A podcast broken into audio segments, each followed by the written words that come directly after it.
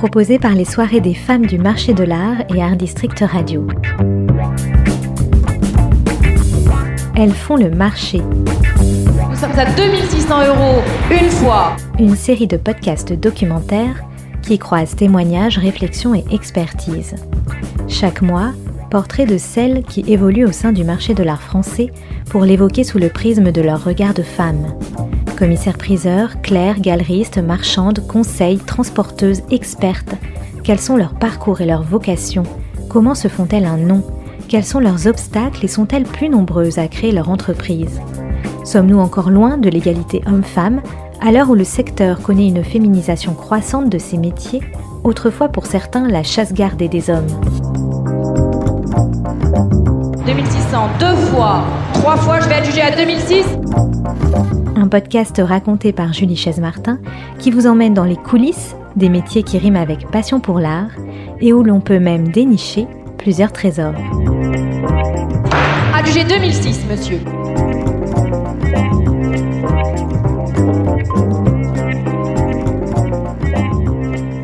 Bonjour Céline, je suis ravie de te retrouver pour introduire ce sixième épisode d'Elles font le marché qui s'intéresse à l'entrepreneuriat au féminin sous trois angles différents, celui de l'expertise, de la galerie d'art et de l'étude de commissaire-priseur. Cinq voix de femmes passionnées et émouvantes, elles ont toute la trentaine et se sont lancées récemment. À travers leurs témoignages, il est particulièrement intéressant de percevoir les freins et les contraintes qui imprègnent le marché de l'art, car quand trop traditionnel depuis longtemps, leur désir d'entreprendre découle d'ailleurs de ce constat, et c'est la motivation de changer la donne qui ressort de manière frappante. Oui Julie, il s'agit de leur désir de décloisonner, de moderniser et de démocratiser le marché de l'art. Toutes ont été un temps salariées avant de passer le pas de l'indépendance. À ton micro, deux binômes, Olivia de Fayette et Fanny Solet, cofondatrices de Willow Grove, une galerie d'art nouvelle génération qui propose des objets et des œuvres d'art entre 50 et 5000 euros. Tu les as rencontrés autour d'un café dans leur Willoft parisien du 9e arrondissement, un grand showroom arty qui présente les œuvres comme à la maison. L'autre binôme est un duo de commissaires-priseurs, Diem Créné et Christina Moreau, à la tête de la maison de vente Yellow Peacock. Elles aussi ont l'ambition de changer les mentalités et les habitudes en développant le concept de vente uniquement digitale. J'ai également rencontré la jeune experte en gémologie Capucine Venendal. À 30 ans, elle est à son compte depuis deux ans et elle me parle avec passion de ce métier qu'elle vit à 100%. Et si la liberté de l'entrepreneuriat doit se gagner en bataillant, elle ne regrette pour rien au monde cette indépendance qui petit à petit est l'unique voie qui peut hisser la reconnaissance de la compétence des femmes au plus haut niveau, au même titre que celle des hommes. Et puisqu'on parlait dans notre premier épisode du podcast du taux d'audace qui manquait trop souvent aux femmes, nous allons voir ici que toutes les cinq ont sauté dans le vide et ne s'en portent pas plus mal. Bien au contraire. Alors c'est parti Céline, pour en découvrir plus sur ces cinq femmes audacieuses, j'abaisse le marteau pour adjuger ouvert ce sixième épisode l'erreur, elle peut être là, même euh, quand j'aurai 90 ans. Donc il faut pas avoir peur de se lancer, il faut se faire confiance. Et j'ai jamais regretté. Quand on a créé Peacock, c'était vraiment comme avoir un bébé ensemble quoi. C'est une aventure extraordinaire. Encore hier, je disais à Diem euh, que c'est bon d'être une team. On a la même passion, on est des personnes différentes, mais on va dans le même sens et c'est une super aventure. Bah, c'est vrai que c'est un débat qu'on a souvent parce que entrepreneuse, ça c'est entreprenante. ça fait femme qui te sollicite, tu vois, dans la rue. Elle est très entrepreneuse, disons. Mais c'est pas ça l'origine du mot, mais je sais pas. Donc, en général, on dit entrepreneur, non, plutôt entrepreneur, mais euh, pas de préférence. Nous choisirons donc de dire entrepreneur Après huit ans chez Christie's, dans les départements d'art moderne et contemporain, Olivia Desfayette et Fanny Solé se retrouvent un soir autour d'un café et font le point. De la même manière, Diem Créné et Christine Amoureux après deux ans en tant que commissaire-priseur salarié au sein de l'étude parisienne de Maître Morand, se retrouvent au cours d'un déjeuner. Insatisfaction, lassitude, besoin de changement, réflexion, ou bien passage par une expérience professionnelle compliquée dans le cas de l'experte Capucine Venendal, ces cinq femmes tirent un constat assez similaire. Le besoin d'une plus grande liberté et une vision différente du marché de l'art les poussent vers l'entrepreneuriat. Elles nous racontent leurs premiers pas. Olivia Desfayette et Fanny Solé. L'aventure a commencé fin 2017 officiellement, c'est-à-dire que la, voilà, notre ouverture a eu lieu euh, pour notre première expo éphémère euh, en décembre 2017. Après, l'aventure souterraine avait commencé euh, fin 2016, plutôt dans les toutes premières discussions qu'on a eues avec Olivia sur qu'est-ce qu'on voulait faire de notre vie, est-ce qu'il était temps de partir de chez Christie's. Pendant toutes ces années, on a appris beaucoup de choses dans un milieu très haut de gamme, avec beaucoup d'exigences, où, la passion était quand même au, cœur du débat, parce que c'est quand même des métiers qu'on fait par passion surtout. Après un moment, on avait une grande deadline où en gros on envoie le catalogue à impression. C'est toujours des moments euh, très euh, intenses, euh, c'est des moments où on fait pas mal de nocturnes, etc. Et là, on s'est retrouvé à prendre un verre après avec Fanny, où c'est un peu le moment où tu es, au bout d'une course. On s'est rendu compte à quel point on était un peu las en fait de cette de ce rythme qui est très, c'est un peu comme une machine à laver, c'est très circulaire. On termine une, une vente, il faut commencer à en monter une deuxième. Et là, on s'est rendu compte qu'on était un peu fatigué et on se disait mais c'est pas possible à 30 ans, même pas 30 ans de d'être fatigué en fait. On s'est dit bah, peut-être qu'on pourrait faire autre chose en faire et faire les choses différemment. C'était le moment où plein de gens aussi venaient nous voir de notre, plutôt de notre âge en disant mais moi j'ai envie de commencer à acheter de l'art mais je sais pas par où commencer etc. Donc là il y a un peu, on était un peu au croisement des chemins. On s'est dit ah, ok il y a peut-être quelque chose à faire. Christina Moreau et Diem Créné. À l'occasion d'un déjeuner, on a évoqué nos projets euh, personnels et en fait les choses se sont faites assez simplement et on avait envie toutes les deux euh, de faire quelque chose de, de plus moderne dans cette profession qu'on adorait. Capucine Venendal. À l'origine je voulais être commissaire et lors d'un stage dans une maison de vente parisienne, un stage long, m'a envoyé au département bijoux. Et pour être parfaitement honnête, je râlais un peu. Et en fait, euh, le coup de foudre, euh, non seulement j'ai fait mon stage entier au département bijoux et je me suis inscrite dans la foulée à l'ING, Institut national de gémologie. J'étais trois ans et demi euh, salariée chez Gros de Lettré au département bijoux et ce qui m'a énormément appris puisque avec un rythme de vente toutes les trois semaines et puis j'ai eu une autre expérience professionnelle euh, qui m'a pas tellement plu. On m'a proposé de devenir expert en Bretagne. C'est comme ça que ça a commencé. Pour être parfaitement euh, sincère, j'ai eu super peur en me disant bah non, je je peux pas, je suis pas légitime une ancienne boss qui est un peu une mentor, qui est experte euh, beaucoup plus senior que moi, m'a dit Capucine, on a toujours peur. Moi, à 50 ans, j'ai toujours peur de faire une erreur et j'apprends tous les jours. Donc si tu te lances pas aujourd'hui parce que tu as peur, mais tu te lanceras pas non plus dans les 50 ans parce que tu auras toujours peur. Donc euh, tu as les compétences, tu as les diplômes, faut te faire confiance, on y va. C'est une jolie histoire euh, ce que tu racontes parce que ça prouve aussi que finalement le le mentorat, enfin d'avoir finalement une référence, euh, une personne avec une expérience, homme ou femme hein, d'ailleurs, mais euh, qui encourage, euh, qui, qui dit mais si tu, tu es capable, c'est important dans ce métier-là où c'est des, des métiers d'expertise, des niches aussi, des choses un petit peu mystérieuses pour le grand public d'ailleurs. pour moi, c'est très très important d'avoir quelqu'un de plus âgé dans ce domaine spécifique qui est la gémologie qui quelque part va valide tes acquis et te dit tu peux y aller, tu as parfaitement les, les connaissances et en fait c'est elle qui m'a introduit aux maisons de vente de Bretagne. Et euh, c'était une femme qui s'est lancée aussi dans l'entrepreneuriat, mais qui a quitté l'expertise euh, bijoux. Elle m'a donné confiance en moi. Elle a eu un peu ce rôle euh, de mentor et de, de me lancer dans l'entrepreneuriat. Et je la remercie tous les jours. On peut peut-être citer son nom? Oui, c'est Christelle Michel, voilà, qui est également expert bijoux. Pour toutes les cinq, même si elles bénéficient du réseau de leur expérience professionnelle précédente, celui-ci est loin de suffire. Avec la création de Willow Grove, Olivia et Fanny s'adressent à une tranche du marché de l'art complètement différente de celle qu'elles avaient côtoyée chez Christie's.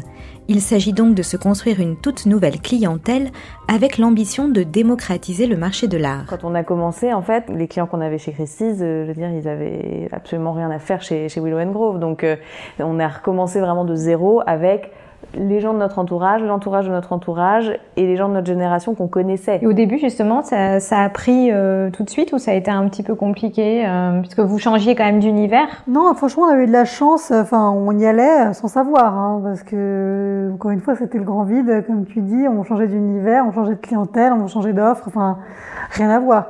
On avait juste cette petite intuition. petite. Euh, et à la toute première expo quand même qu'on a fait donc en décembre 2017 rue du Pont Louis-Philippe, qui était une expo d'un mois avec on avait une quinzaine d'artistes, je pense. Et bah franchement, euh, on savait pas encore une fois si on allait attendre le chaland devant la porte euh, nuit et jour en disant mais personne ne rentre, c'est terrible. Et en fait, on a eu énormément de monde et on a fait beaucoup de ventes. On a vendu plus de 200, 200 œuvres euh, la, première fois, je crois. Donc c'était énorme. Et voilà, on est arrivé, je pense, au point mort euh, dès, dès la première expo. Il nous a porté en fait pour la suite, pour la deuxième expo six mois après. Willow and Grove, ça s'adresse à un type de public particulier? Bah oui, complètement. Ça s'adresse vraiment à ce public-là, justement, de non-initiés. Tout autour de nous, vraiment, le, personne n'avait jamais passé la porte d'une galerie, encore moins d'une maison de vente. Dans les freins qu'on avait identifiés, il y avait vraiment euh, cette opacité un peu per permanente, en tout cas vraiment perçue par les gens. Les prix sont pas affichés, ou on sait pas trop où, on va, euh, on se sent pas forcément euh, bien accueilli dans une galerie, on a l'impression de déranger ou de pas être à sa place. Enfin, en fait, le, le, ce qu'on imagine comme une cible, c'était surtout ces gens dont on rêvait qu'ils puissent euh, aussi euh, voilà connaître la joie d'avoir un coup de cœur pour une œuvre, de se l'offrir, de vivre avec. Euh, et c'était vraiment ça notre ambition euh, en partant de chez Christie's. Là où on a voulu se différencier, du coup, euh, parce qu'on dit souvent qu'on voulait révolutionner la galerie d'art, mais en, toute humilité, c'était juste proposer les choses autrement. Et en fait, on voulait casser les codes et les freins dont Fanny parlait tout à l'heure. Pour Christina et Diem, c'est le pari d'une étude entièrement digitale qui est au cœur de leur concept. Mais elles entreprennent aussi de créer un cabinet de vente judiciaire afin de mettre leurs compétences respectives à profit et là, tout n'est pas si simple. Quand vous vous êtes associés, c'était intéressant d'avoir à la fois cette expertise de volontaire euh, du côté de Christina et euh, l'expertise de judiciaire euh, de votre côté, Diam, du coup. Oui, tout à fait. D'ailleurs, on est parti un petit peu sur ce principe en disant qu'on allait pouvoir euh, se compléter. Ce qui, en fait, euh, ne s'est pas passé comme on l'a comme on l'a prévu. Pourquoi? Pourquoi? Parce qu'on on a dans, une, un premier temps créé Yellow Peacock, notre maison de vente volontaire, et on a voulu assez rapidement euh, acquérir une charge judiciaire. Donc euh, on a cherché, on a fait des rencontres, euh, mais malheureusement rien n'a abouti. Ce n'est que bien plus tard qu'on a eu la chance d'être tiré au sort et qu'on a pu avoir une étude judiciaire. Vous êtes tiré au sort, donc là uniquement pour les charges judiciaires. Hein. C'est une loi euh, assez récente, hein, je crois, qui a décidé de, de, ce processus. On parle de la loi Macron. Il a décidé euh, de permettre euh, bah, aux jeunes, en fin de compte, euh, de pouvoir s'installer. Et nous, on voit bien les difficultés qu'on a eu à pouvoir euh, trouver une charge. En fait, on a quand même euh, essayé d'acquérir au moins trois ou quatre charges sans que ça puisse aboutir. Et, et c'est une vraie chance, en fait, d'avoir la possibilité d'être tiré au sort. Donc, en fait, une carte est faite. Les besoins sur toute la France sont, sont, établis et en fonction de ça, un nombre de charges sera disponible au tirage au sort. Quand on est tiré au sort, il faut aussi euh, mettre un budget sur la table? Alors non, pas du tout. Euh, cette loi qui existe aussi pour les notaires et les huissiers, pour permettre justement à des jeunes de euh, pouvoir exercer ce métier pour lequel ils avaient fait leurs études. Exploser, éclater un peu ce monopole qui est existant pour ces professions euh, qui existent depuis, euh, depuis très longtemps. Donc en fait, il n'y avait pas cette idée de rachat avec un, un budget. il y avait vraiment la possibilité de, en étant tiré au sort, le droit de s'installer à résidence dans une ville. Ça reste une création de société, mais ce n'est pas un rachat de société, donc c'est beaucoup plus léger. Après, c'est vrai qu'on a eu beaucoup de confrères qui nous ont dit que c'était un peu un, un cadeau, euh, un cadeau gratuit. Quand on rachète une charge, on rachète aussi une clientèle. Euh, là, on part euh, à, à, zéro. Il faut Donc, faire il y, a, il y a tout à faire. Donc oui, ça a un faible coût, mais il faut tout faire. Ça fait deux ans, deux ans qu'on est installé en gain. D'accord, ça se passe bien? Bah, Ça se passe bien. C'est vrai que, bah, comme je vous l'expliquais, ça prend du temps. Travailler avec euh, des partenaires récurrents, de montrer qu'on qu sait faire autant que nos confrères qui sont déjà installés depuis plusieurs années. C'est un beau challenge. On, ça nous plaît avec Diam d'avoir eu euh, cette opportunité qu'on attendait et qu'on a envie de, de faire éclore. Enfin, Capucine redouble d'efforts pour gagner en légitimité dans un secteur où être une femme n'est pas d'emblée un atout. J'ai une micro-entreprise. Quand on est expert, le problème c'est qu'il n'y a pas vraiment de diplôme. Euh, si demain euh, vous voulez mettre en bas de votre euh, immeuble expert en, gémologie ou expert en bijoux anciens, vous le pouvez. Et c'est pour cette raison que j'ai fait la démarche d'essayer de rentrer dans une chambre d'experts. Donc j'ai passé les examens pour rentrer en tant qu'élève expert à la CNES, qui est la Chambre nationale des experts spécialisés, euh, permet de légitimer un peu mon mon expérience, euh, mon professionnalisme euh, et euh, mon savoir savoir-faire. Alors c'est tout récent. C'est tout récent. La bonne nouvelle, c'est que j'ai été reçue. Euh, je le sais depuis euh, le 5 mai. Est-ce que c'est un métier plutôt féminin? Parce qu'on pense à bijoux, on se dit il y a peut-être plus de femmes. Est-ce que c'est vrai? Euh, Non, c'est pas vrai. D'ailleurs, c'est comme un peu la couture. Les grands joailliers sont pas forcément des femmes. Et en expertise, c'est pareil. Les gros cabinets d'expertise, notamment à Paris, sont tenus par des hommes. Là, c'est c'est aussi une petite victoire d'être une femme indépendante, jeune en plus. Oui. Est-ce que c'est compliqué euh, du coup de se faire euh, sa clientèle?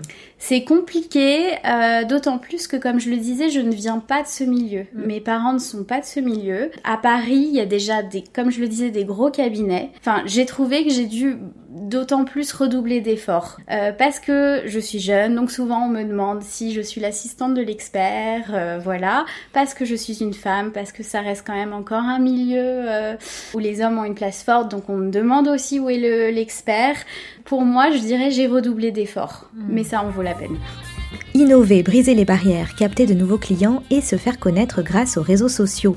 Les cinq femmes ont compris que les clés du succès étaient la personnalisation du service, l'accompagnement de la clientèle, le souci du détail et une image dynamique. Chez Willow Grove, avec 50 artistes au catalogue et une fourchette de prix allant de 50 à 5000 euros, le business model est arc-bouté sur trois piliers, la boutique physique, leur WeLoft, l'e-shop en ligne et en moyenne deux galeries pop-up Ici, tout est là où on est au WeLoft, tout est hum, meublé comme un appartement pour qu'on puisse avoir un environnement plus chaleureux, qu'on puisse euh, se projeter chez soi. Notre concept, c'est vivre avec l'art. Donc euh, oui, ça ressemble à une maison et oui, ça ressemble à une décoration d'intérieur parce que c'est tout à fait notre but. Que la plupart des gens qui passent le pas de la porte, ce sont des, personnes qui n'ont jamais passé la porte d'une galerie. Donc à chaque fois, c'est une victoire pour nous quand quelqu'un arrive en disant c'est la première fois que je rentre dans une galerie. Une grande différence aussi pour nous, c'est l'histoire de la transparence. C'était très important pour nous de mettre des prix qui soient non seulement affichés, mais ensuite fixes. C'est important pour nous et pour la clarté aussi de notre euh, catalogue et de l'offre qu'on comprenne bien qu'on se situe sur un, voilà, un segment du marché de l'art qui est pas si représenté euh, que ça euh, ailleurs en fait. Il y a un contre-pied énorme à prendre pour réussir vraiment à briser les barrières. Quoi. Pour Yellow Peacock, le pari du digital porte ses fruits sur un rythme d'une à deux ventes par mois comprenant en moyenne entre 200 et 500 lots. On a décidé de prendre le parti du quasi tout digital, hein. c'est-à-dire euh, se servir euh, de la plateforme de Drouot, de digitaliser notre communication. En fait, euh, quasiment tout se passe par mail. On a une étude presque zéro papier, on, donc on est dans la tendance écolo aussi. Et le fait de pouvoir proposer des ventes aux enchères online, ça nous permettait surtout de libérer les enchères d'une certaine façon, de, leur permettre d'être accessibles à tous, euh, à toute heure de la journée ou de la nuit, et, euh, ce même à l'étranger. Le but c'était de se libérer des contraintes et donc de nous donner la possibilité de, vendre euh, à tous et surtout aussi de proposer des objets à partir de 20 euros. C'est-à-dire de, de proposer des objets qu'on aurait proposés en manette à Drouot et que là on peut détailler. Olivia Desfayette et Fanny Solé. Clairement, le premier truc qu'on a fait chez, quand on a créé la boîte, c'est de créer le compte Instagram. Et ça nous a tout à coup donné accès à des gens euh, qui avaient ce centre d'intérêt-là et qui tout à coup euh, se mettaient à nous connaître. C'est constitué euh, cette communauté où on, on a atteint presque les 20 000 euh, abonnés aujourd'hui, donc on est quand même fiers. On a un humour assez, assez bébête, bah, on, on le met sur nos posts et c'est comme ça qu'on est. Et voilà, c'est c'est- notre façon d'être et on n'aurait pas su le faire différemment en fait, je crois. C'est vrai que dès le début, quand on a créé Yellow Peacock, on s'est mis cette exigence, on s'est mis à la place du consommateur, on a vraiment pensé e-commerce pour se dire oui, le système des enchères, ça existe depuis des siècles. Oui, on sait faire, on a les compétences et l'expertise, mais il faut se mettre au niveau des personnes qui vont acheter et au public qu'on souhaite toucher, c'est-à-dire des gens qui ont l'habitude d'acheter sur les grandes plateformes, donc il y a plein de photos, de descriptifs, de choses, enfin voilà, avec un service très rapide. On est vraiment dans une totale transparence. Dès le début, en fait, ça a fonctionné. hein. Tout de suite, euh, tout de suite, on a commencé à avoir des dossiers et euh, il y a quelque chose de tout à fait positif, c'est le bouche à oreille. Et oui, on a de plus en plus d'affaires en fin de compte. Et c'est pour ça d'ailleurs maintenant qu'on peut se permettre, euh, voilà, d'avoir un peu plus de personnel. Maintenant, je pense qu'on est plutôt sereine sur l'avenir. Entre Insta, le, le l'ERP et, et le bouche à oreille, en fait, qui est précieux de chez précieux, et ben on rencontre une nouvelle clientèle. Le fait qu'on fasse des pop-up dans des quartiers différents, et ben on va à la rencontre de nouveaux, de nouvelles personnes dans, dans différents coins de Paris, et que c'est sain, et que ça marche, et qu'on est rentable, et qu'on embauche, et qu'on continue. Trois salariés et euh, un ou deux stagiaires après en fonction des besoins. Et un nouveau salarié qui arrive en septembre, du coup. Après, on a vraiment construit notre, notre business model sur ces trois canaux de distribution qui étaient le loft ici, les boutiques éphémères pour aller à la rencontre de nouveaux publics sur la rue et le e-shop.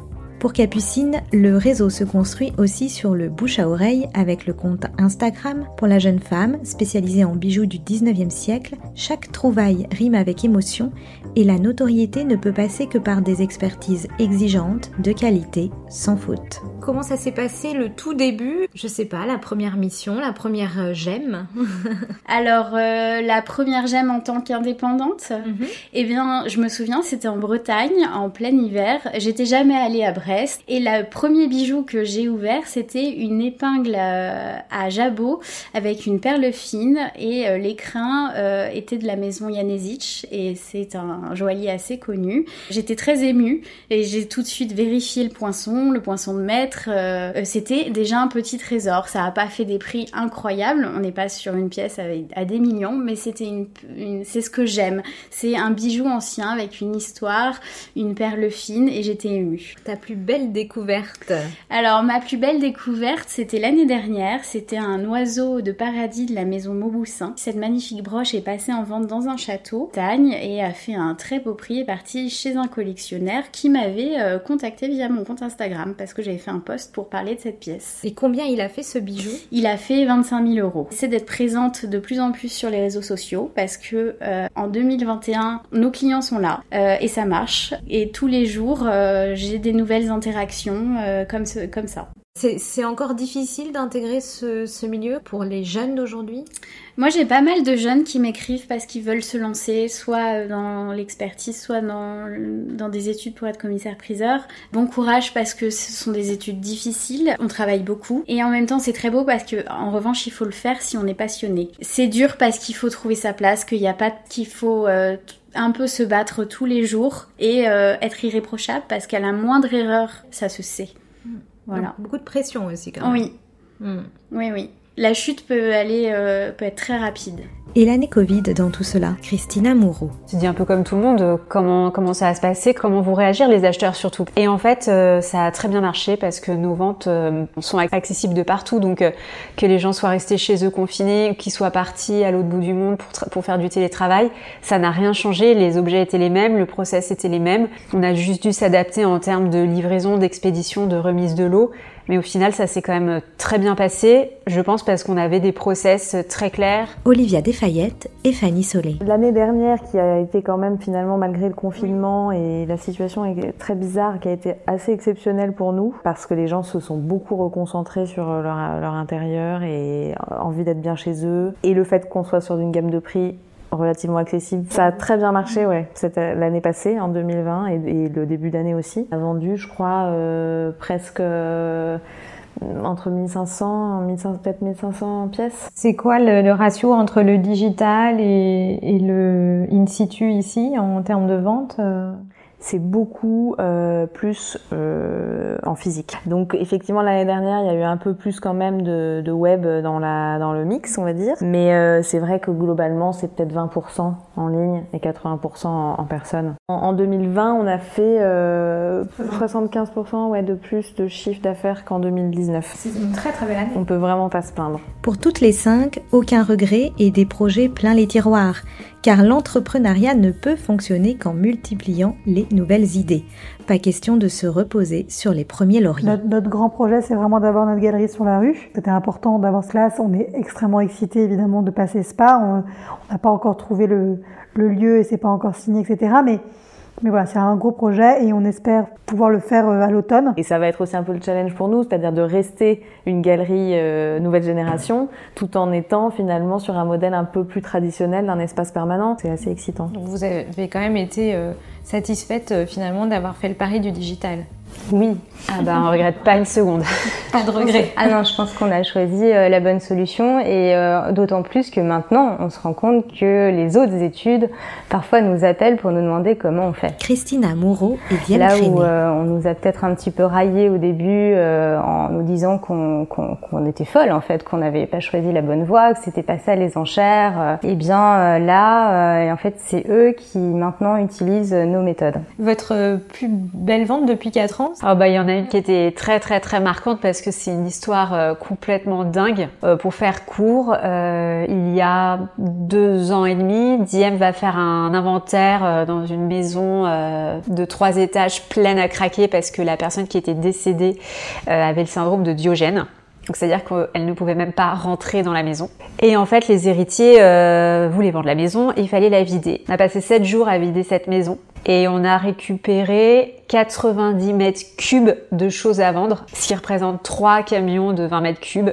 Et on a jeté pour 190 mètres cubes. Et après, on a mis à peu près trois mois à traiter ce dossier à notre entrepôt et on a sorti quatre ventes. Et on a également trouvé deux tableaux d'un artiste qui s'appelle Emiliano Di Cavalcanti, qui est un peu le Picasso du Brésil. C'est un artiste qui a travaillé à Paris dans les années 30-40, juste avant la Deuxième Guerre mondiale. Et ces deux toiles étaient des vrais chefs-d'œuvre et les héritiers ne les connaissaient pas du tout. Et on les a vendus, les deux, plus d'un million d'euros. Et vraiment, ça a été, euh, un moment très fort pour nous. Vous êtes euh, du coup euh, toutes les deux heureuses d'avoir franchi le pas. est très heureuse. non, non, oui, oui. non, Nous renouvelons nos vœux oui, aujourd'hui. Non, non, on est très contents. Enfin, l'avantage en fait de, de l'entrepreneuriat et en plus quand c'est un sujet qui nous passionne, c'est qu'on peut tout faire en fait. Et on n'a pas d'autorisation à demander, etc. Enfin, on a une idée, bah, on en parle à l'équipe, ils sont motivés, ils sont contents, bah, on l'essaye, on le fait. Et puis, si ça marche, tant mieux. Si ça marche pas, bah, on aura essayé, bah, c'est pas grave, on aura une autre idée. Donc, l'agilité qu'une structure entrepreneuriale nous permet est incroyable. Est-ce que finalement, vous, vous avez euh, eu des obstacles à un moment donné euh, Le fait d'être euh, une jeune femme dans le marché de l'art, est-ce que vous avez senti que c'était un peu compliqué euh, en termes de carrière? Pour accéder euh, peut-être à des postes euh, plus euh, à responsabilité. Voilà, quand on voyait les seniors, il y avait quand même plus d'hommes et les, femmes seniors nous disaient à quel point elles, avaient pu être écrasées ou à quel point ça, avait pu être bien plus difficile. Peut-être que oui, la lumière est était plus portée sur des garçons de notre génération dans des départements équivalents. C'est peut-être là où on se dit que pourquoi pourquoi en fait c'est toujours les garçons qu'on met en mais se faire euh, accepter ou prendre au sérieux par euh, un client d'une maison comme ça qui euh, est là depuis 30 ans, euh, qui euh, forcément a vraiment ce, ce côté statutaire euh, du grand collectionneur très important, va peut-être avoir un peu de mal à accepter que la jeune spécialiste de 25 ans lui dise écoutez votre noir je pense qu'il vaut tant et voilà ma stratégie de vente que je vous conseille. Donc voilà c'est peut-être plus euh, oui, après c'est aussi la jeunesse. Enfin, Voilà, on je- était quand oui, même oui, jeunes, mais non, donc, alors euh, justement là où je dirais oui. Et la encore plus quand c'est mais je une pense femme. que quand c'est une femme, c'est- infiniment plus. Oui, quand c'est un quand- jeune loup de 25 ans qui a vraiment les dents Tu dis, il va aller loin, lui. et il a vraiment des idées, il est ambitieux, il est euh, Oui, voilà, t'es la il- il est brillant. Il a ce côté-là beaucoup plus de je te prends sous mon épaule parce que je vois, je, je me reconnais un petit peu euh, en, en cette jeune personne, euh, ce jeune garçon ambitieux, tu vois, de la part d'un de quelqu'un de plus expérimenté. Alors que pour une femme, il y a toujours un peu ce côté euh, qui l'a envoyé à la secrétaire. J'ai eu le d'avoir un peu à lutter contre ça. Et par contre, je dis pas que j'ai pas réussi à convaincre. Et ça donne peut-être aussi une, euh, une motivation supplémentaire. Et si on se décourage pas, ça peut donner une forme de force aussi. Donc euh, merci les vieux, euh, les vieux messieurs condescendants. Depuis qu'on a monté notre boîte, on n'a jamais senti qu'on était. euh, Enfin, je pense que c'est plutôt une force pour nous aujourd'hui. On le voit même par exemple par rapport à l'exposition qu'on a pu avoir dans, les, dans la presse. Même par exemple notre RP nous avait dit au début, bah, le fait que vous soyez jeune et des femmes, euh, les gens vont avoir peut-être envie, envie de parler encore plus de votre euh, aventure parce que c'est euh, inhabituel. Enfin, donc je pense que ça devient aussi peut-être une force euh, à un moment. Euh, bah, je dirais même que c'est essentiel de montrer euh, que euh, en tant que femme, on peut avoir un métier qui était plutôt masculin à la base, de montrer au grand public qu'en fait nous sommes accessibles, qu'on peut être jeune, qu'un commissaire-priseur c'est pas forcément quelqu'un euh, qui a 60 ans, euh, qui est barbu, euh, qui a l'air sévère. C'est aussi donner un message positif aux jeunes et leur dire que c'est possible, qu'en fait c'est accessible à tous. Vous voyez l'évolution comment au niveau de la vie de famille potentiellement Je vois que Christina, vous un heureux événement, c'est pour ça que je Ouais. parle de ça. Alors pour la vie privée, j'ai envie de vous dire, ça a pas tant changé les choses que ça. Enfin, je veux dire, c'est le métier que je voulais faire. Euh, j'étais beaucoup plus stressée quand j'étais salariée. En fait, tout ce qu'on fait, on le fait. euh, on le fait librement, avec indépendance et en accord toutes les deux. Donc en fait, il y a beaucoup moins de stress. Bien sûr, il y a des problèmes, il y a des choses à gérer, mais en fait, on les gère à deux, on, on se serre les coudes. Donc sur la vie privée, ça n'a pas tant de répercussions que ça. Euh, pas de je pense que la, question c'est même pas posée. Non, aucun regret. Quand on regarde en arrière, en fait, euh, non, on est, je pense qu'on est vraiment heureuse de s'être trouvée, de s'être associée. C'est vrai qu'au début, on, bah, quand on commence l'entrepreneuriat, on a peur, on sait pas, on sait pas le business plan, on nous parle de beaucoup de choses. En fait, c'est stressant parce que tout ça est complètement nouveau. Et puis après, on s'y fait, on comprend, euh, ça va mieux. Et là, je dis pas qu'on est rentré dans une sorte de routine, au contraire, parce qu'à chaque fois, on a plein de nouveaux projets. Comme là, on a, on a lancé un site d'estimation gratuite. Donc on lance toujours de, nouvelles choses parce qu'on ne veut pas s'ennuyer et qu'on veut grandir. Mais on s'est dit, lançons-nous. Au pire, si ça marche pas, on aura essayé on le dit beaucoup, ça a toujours, ça a longtemps été un milieu très masculin, ça l'est toujours pour beaucoup de choses, et euh, les femmes arrivent, peuvent expertiser des diamants euh, énormes, on n'a pas besoin d'être un homme. J'ai l'impression quand même que les femmes, euh, en tant que commissaire-priseur, sont de plus en plus présentes, mm. et les expertes aussi, parce que je pense qu'il y a 10-15 ans, c'était plus des hommes. Quand même. même dans l'expertise. Oui, mm-hmm. oui, oui. Mm. les cabinets d'experts étaient des hommes. Euh, toi personnellement, euh, ton, ta gemme préférée C'est la pierre de lune. Euh, j'ai une petite histoire avec cette pierre. lors de l'examen de, de, gémologie, le dernier, on tire les pierres au, au sort. Et moi, j'ai tiré trois fois une pierre de lune. Et j'ai eu mon examen et j'ai toujours dit que cette pierre me portait chance. J'en ai toujours une sur, sur moi, une petite pierre de lune parce que c'est devenu un peu un totem pour moi, euh, voilà. C'est finalement une vocation presque. Ouais. tu regrettes pas? Pas du tout. Hmm. Pas du tout.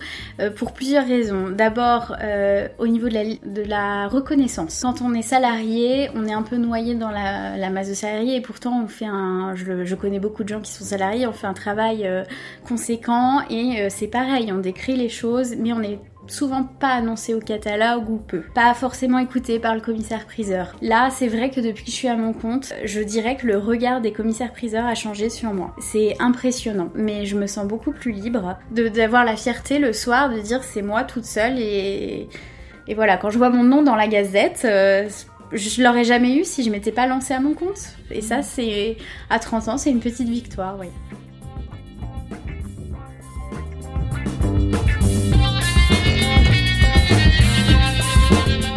Pour retrouver Yellow Peacock, Willow Grove et Capucine Venendal, c'est évidemment sur les réseaux sociaux et sur leur site internet.